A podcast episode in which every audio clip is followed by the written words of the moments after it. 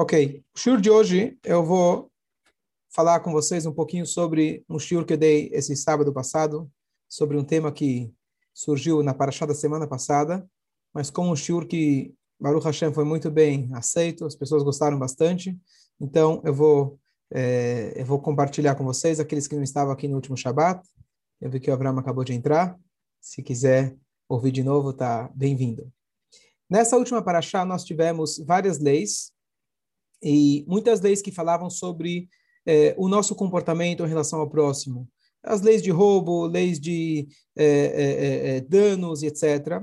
E uma delas fala sobre quando uma pessoa está andando no caminho e ela vê o burro do seu inimigo, que ele está caindo sobre, está caindo embaixo de sua carga. Então, quando a gente lê essa passagem, você fala assim, bom, isso aqui não tem nada a ver com a nossa realidade, é muito antigo, mas tem tudo a ver com a nossa realidade. Às vezes você passa na rua e você vê uma pessoa que ele está com o capô levantado e ele precisa de ajuda, talvez precisa de uma chupeta, talvez ele precisa alguém que troca o pneu. A pergunta é qual que é o nível de obrigatoriedade que você tem de parar o teu dia, de ir lá e ajudar aquela pessoa.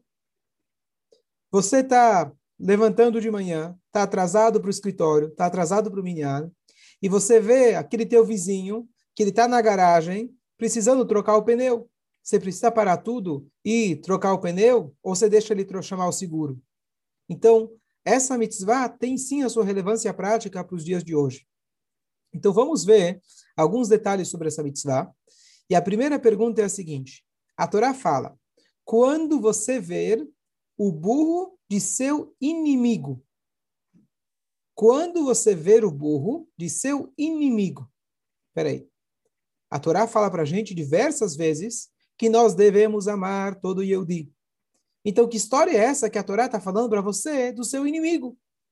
Infelizmente, às vezes acontece que pessoas querem que o rabino dê asgarra, que o rabino dê o certificado para o porco.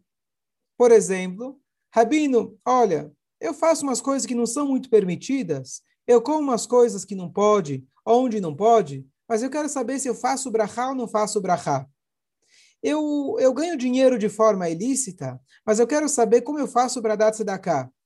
Então não adianta você querer cacherizar o porco, tá certo? É bonito que você quer fazer brachá, é bonito que você quer, quer dar tzedakah, mas isso se chama mitzvah rababa haverá, uma mitzvah que vem através de um pecado. Então não adianta você querer cacherizar o porco, querer chamar o rabino para fazer o abate kasher naquilo que é proibido. Então, usando isso como um paralelo, como que a Torá chega e fala, olha, quando você ver o burro do seu inimigo? Peraí, desde quando a Torá permite você ter um inimigo? Tá clara a pergunta? Eu posso falar uma coisa? Até gravar. Existe o conceito de parve. Parve as pessoas traduzem como neutro. Só que parve é um conceito apenas aplicável de carne para leite. Então, por exemplo, se eu tenho uma panela que não foi usada há mais de 24 horas para carne, eu cozinhei um macarrão e esse macarrão misturei com queijo, eu vou dizer o seguinte: essa panela tinha um restinho do gosto da carne. Esse restinho já tinha estragado com o tempo. Ele passou na água que passou para o macarrão. Até se encontrar com o queijo, então já está muito distante. A Torá proíbe essa colisão entre o queijo e a carne, mas aqui já não tenho mais queijo se encontrando com a carne. Então eu chamo que isso é parve.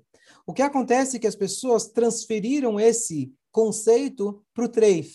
Então, se eu vou comer um peixe num restaurante não kasher, é parve. Isso não existe. Se alguém cozinha um peixe numa panela não kasher, aquele peixe não é parve, aquele peixe é treif. Se eu asso um pão aonde naquele forno eles assam outras coisas com óleo que seja, por exemplo, de origem animal, se for, fazem um pão que eles usam, outros fazem talvez é, é, talvez alguma coisa com carne, qualquer outro que tinha qualquer ingrediente, aquele pão não é não é neutro, não é parve, ele é treif.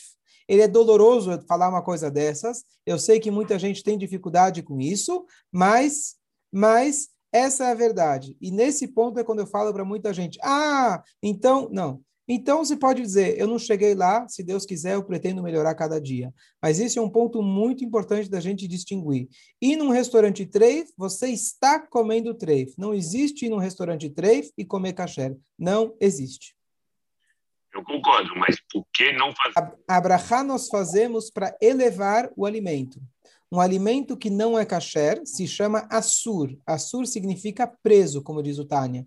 Não tem como elevar.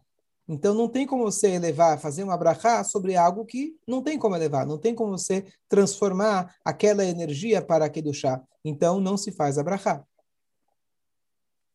Eu vou você... te dizer, eu vou deixar só concluir. É, a pessoa se sente um alívio, a pessoa sente um alívio muito grande quando ela pega um porco e tem lá, dá uma, uma cacheirizada por cima. A pessoa falou, Claro, eu não estou julgando a pessoa, a pessoa faz isso por ignorância, infelizmente. Mas ela compra carne no açougue não kasher e depois ela joga o sal em cima, o sal grosso. Porque ela lembra que a mãe dela jogava o sal grosso em cima. O sal grosso é para tirar o sangue. Ótimo, muito bom, mas você tem que comer uma carne kasher, faz parte também. Então, mas a pessoa se sente, bom, estou fazendo alguma coisa, kasher. É, é, é, eu vou te dizer, assim, é, não é para a gente tirar o, o, a consciência pesada. Fica com a consciência pesada, fica com bastante consciência pesada e aprenda a fazer o que é certo. Muito bom. Voltando, voltando aqui ao nosso assunto. Então, como que a Torá prevê uma situação aonde a Torá fala que é uma situação onde não deveria acontecer? Então, das duas, uma. Alguns comentaristas dizem, bom, a Torá é realista. A Torá não quer que você tenha inimigos, mas a Torá sabe que pode ser que você tenha inimigos. Você não é uma pessoa perfeita. Vamos dizer, é diferente ter inimigos, que é uma coisa muito mais sutil, é uma coisa no coração, é uma coisa de sentimentos, do que você ir tomar uma atitude, comer algo, etc. Então a Torá está dizendo: olha, você vê, está andando na rua, você vê uma pessoa que você não gosta, não deveria ter esse sentimento, mas você tem o sentimento. E a Torá, justamente para isso, está te dizendo: olha, você tem aqui uma oportunidade de ajudar essa pessoa. Faça questão de ajudar justamente essa pessoa. O Midrash Tanhumá traz para a gente uma, uma explicação fantástica, que ele diz o seguinte: na hora que você vai pegar essa pessoa e você, de repente, vai começar a ajudar ele, e aí você vai lá e fala para ele: levanta aqui, não, puxa para cá, não, o burro caiu. Não, coloca de novo. De repente você já trocou com eles umas palavras. Ele, o cara não é tão malvado como eu imaginava. E aí, de repente, você fala: Bom, me acompanha um pouco mais, eu tenho medo que vai cair. E aí vocês começam a bater papo. E o que, que, você está vendendo? E o que, que, você está comprando? E como está a família? Depois que termina o papo, de repente você percebe que vocês já não são mais inimigos. Então é justamente essa ideia que a Torá está te transmitindo. Se você tem um inimigo, então aqui você tem uma oportunidade de transformar um inimigo em um amigo. Então esse burro é aquele burro que não é tão burro, o burro ele é inteligente porque ele transformou o inimigo em um amigo. Essa é a primeira explicação. Ok, então essa é a primeira explicação. Então a Torá descreve essa relação do homem com seu inimigo, porque o burro vai fazer de um inimigo um amigo. Agora, a Guimarães fala para gente de que se eu tenho um amigo e um inimigo, ambos na mesma situação, eu devo dar preferência para o meu inimigo. E aqui vem um detalhe que talvez muitas pessoas não sabem. O detalhe é o seguinte: qual que é o cenário? O cenário é, eu vejo um burro que ele está rovetz tachat masao. O burro está caindo embaixo da carga. Pelo jeito, esse inimigo não era só teu inimigo. Ele era inimigo do burro dele também. Porque ele não mediu quanto que o burro dele conseguia aguentar e ele sobrecarregou o coitado do burro dele. Então ele não era só inimigo seu, também não gostava do próprio animal dele. E aí chegou no meio do caminho, o coitado do burrico não estava aguentando, estava lá caindo. Qual que é a mitzvah? Você tem que ir lá ajudar tanto o homem quanto o próprio burro. O que, que você faz? Primeira coisa, você tem que aliviar o animal. Você tira do animal. E às vezes, da maneira que você vai reorganizar a distribuição do peso nas costas do animal, a coisa vai poder ficar equilibrada e aí o animal vai poder, poder continuar o caminho sem problema nenhum. Agora, o que, que acontece? Se eu tenho o burro do inimigo e o burro do inimigo, ambos estão ainda com a carga sobre eles, eu primeiro alivio a carga do inimigo. Agora, pergunto a vocês: uma vez que eu já aliviei a carga do inimigo, para onde eu vou agora? Eu vou ajudar o amigo e eu vou lá e alivio a carga do burro dele. Dessa forma, eu estou ajudando tanto o burro quanto o amigo. E depois eu volto para ajudar um ou ambos para recolocar a carga. Ou a Torá está me dizendo que eu tenho que pegar o inimigo, descarregar, recarregar, e só aí que eu vou para o meu amigo. Deu para entender a pergunta? Então a pergunta é: primeiro eu descarrego o inimigo, isso está claro. Eu dou preferência para o inimigo de descarregar. Agora, para recolocar a carga, eu continuo com o inimigo ou eu primeiro paro com o inimigo? Já aliviei o burro. Eu faço, deixo ele descansar um pouquinho, paro, vou ajudar o amigo para aliviar o burro dele, ou não, eu não paro. Uma vez que eu estou com o inimigo, eu fico com ele até o final, até terminar o trabalho. Deu para entender a pergunta? Yahes, fala, Jairão. Sim, sim. Muito bom. Então, a nossa tendência seria dizer que, bom, eu já aliviei o burro do inimigo. Agora deixa eu aliviar, coitado, o outro burro, depois eu volto e ajudo o inimigo. Não. A Torá da preferência deu, além de aliviar o burro do inimigo, eu continuo com o burro do inimigo até eu recolocar toda a carga em cima dele, enquanto pode ser que meu amigo está esperando, com o burro dele lá sofrendo. Por que isso? Aqui a gente vê como para a Torá é importante. Nós sabemos que o sofrimento de um animal para a Torá é uma coisa, um valor muito importante. Mas aqui a Torá colocou como prioridade você cuidar do seu inimigo. Você forçar o seu instinto natural de você não gostar desse inimigo, a Torá fala, fica lá com ele até o final. Ah, eu já fiz minha parte, não tem que fazer tua parte. Você vai ficar e vai recarregar. Pode ser que caia para um lado, pode ser que caia para o outro e cai no chão. Você vai ficar com ele até o final. Esse é teu exercício emocional para você com, é, é, é, dominar o seu instinto e, se Deus quiser, transformar aquele teu inimigo em um amigo. Então, aqui a gente tem a primeira lição de, de que a Torá reconhece a realidade de que sim, pode acontecer que temos inimigos e a gente tem que nos forçar, nos exercitar para ajudar. Qual que é a lição prática? Se você tem duas pessoas para ajudar, claro, temos que ajudar todo mundo, tentar ajudar todos. Mas se eu tenho aquela pessoa que eu não gosto, aqui eu tenho que pegar essa situação e tentar lembrar, poxa, aqui eu tenho a oportunidade de ajudar uma pessoa que eu não gosto. Será que eu ajudo as pessoas porque me faz bem, porque eu gosto de ajudar, porque eu quero a fama, porque eu me sinto bem, porque eu vou comprar amigos, ou porque eu ajudo, porque Hashem quer que eu ajude. Se eu ajudo a pessoa que eu não, que eu não gosto, essa é a minha oportunidade.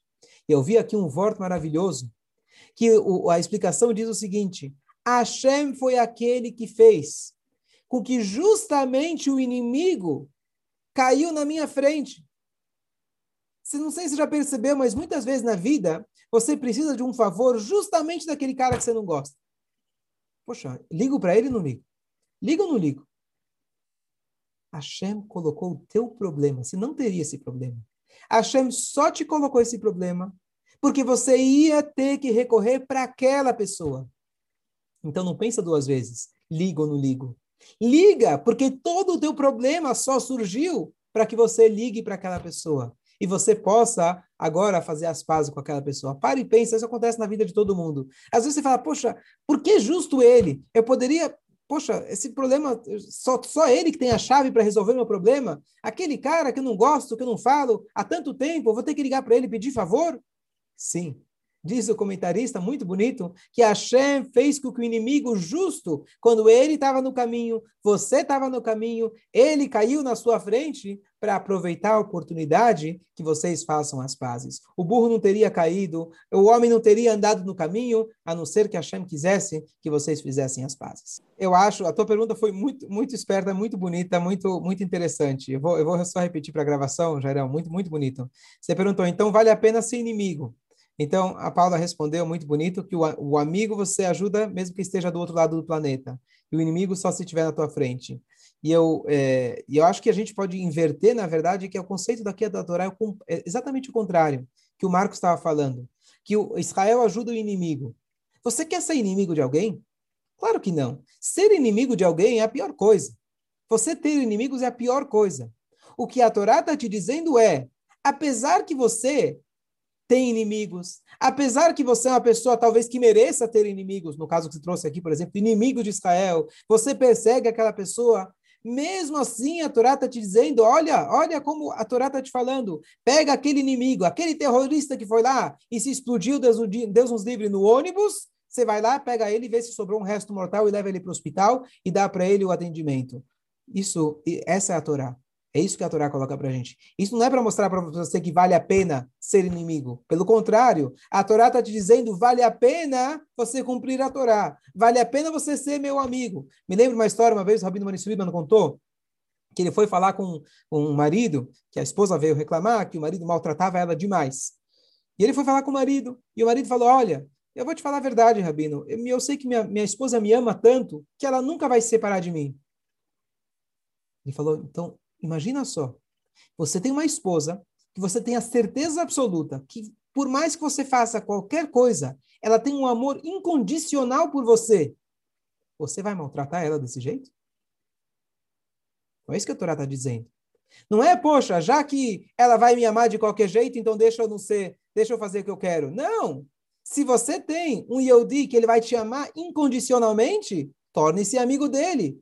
Olha que valor que a Torá está te colocando. É exatamente o contrário. Não vale a pena ser inimigo. Mesmo que para o inimigo a gente vai dar prioridade. A Torá está te mostrando que não temos inimigos, que a gente não quer ter inimigos. A Torá, na verdade, me lembra uma história, só para concluir esse, esse, pensamento, que uma vez perguntaram para o Rebbe é, que ele dava é, ele dava é, reuniões para os pobres, às vezes passava rápidas reuniões, e para os ricos demorava muito. Então, falando de um Rebbe verdadeiro, não era uma pessoa que se vendia, Deus nos livre, por dinheiro. Então, perguntaram ao Rebbe, que história é essa? Ele falou, olha, os pobres, eles chegam aqui, eles sabem as suas necessidades, eles sabem que são pobres. Os ricos, demora muito tempo para eu mostrar para eles que eles são pobres também. Então, o inimigo demora para ele perceber que ele é amigo também. Demora um pouco mais. Para o amigo, você não precisa dar prioridade para ele. Ele já sabe que você é amigo. Para o inimigo, você vai dar prioridade. Como aquela história, às vezes para o filho que dá mais trabalho, você vai dar mais atenção. Ah, então eu vou ser o filho que dá mais trabalho? Não, você precisa de mais atenção para você perceber que você é um filho querido tanto quanto os outros. Essa foi a primeira explicação para a gente explicar como que a Torá está dando para a gente um cenário de um inimigo onde não deveria ter inimigo. Segunda explicação. Essa explicação vem dos nossos sábios, vem do Talmud. E o Talmud fala o seguinte: qual é a única situação que a Torá não só que permite, mas obriga você a odiar um outro judeu? Então, a única situação é quando você tem um judeu que ele tem o mesmo nível, já vamos chamar assim, de estudo e de espírito do que você pessoa estudiosa quanto você, preparada para o judaísmo tanto quanto você, mesmo nível de educação quanto você. E você advertiu ela inúmeras vezes para ela não pecar. E ela foi reincidente, e ela pecou, e ela pecou. Chega um momento que essa pessoa se torna uma má influência, e você tem que se afastar dela. E ainda diz o Talmud, você tem que avisar os seus, o seu mestre, que ele também passe a odiar aquela pessoa. Esse é o literal. Logo vamos entender o que, que significa isso. Mas isso que está escrito, quando uma pessoa é extremamente pecadora, então não é alguém que, bom, eu não conheço aquela pessoa, mas ele é pecador, eu odeio ele. Não é alguém do teu nível espiritual, alguém da mesma educação que você, ele compreendeu o que você falou, você advertiu da maneira certa, e mesmo assim ele foi de propósito e ele quis continuar pecando etc. Com todas as condições, nessa situação, você tem que odiar ele. Bom, vamos agora tentar entender. Depois a gente volta para o detalhe, como que isso se aplica na prática. Vocês vão entender no final. Mas vamos dizer, tem aqui uma justificativa, um motivo religioso de odiar aquela pessoa. Um motivo alárrico. A Torá diz, odeie aquela pessoa. Bom, então se eu sou religioso, eu estudei a lei judaica, eu estou fazendo conforme o Shulchan Aruch, eu me afasto daquela pessoa e eu odeio. Tudo bem.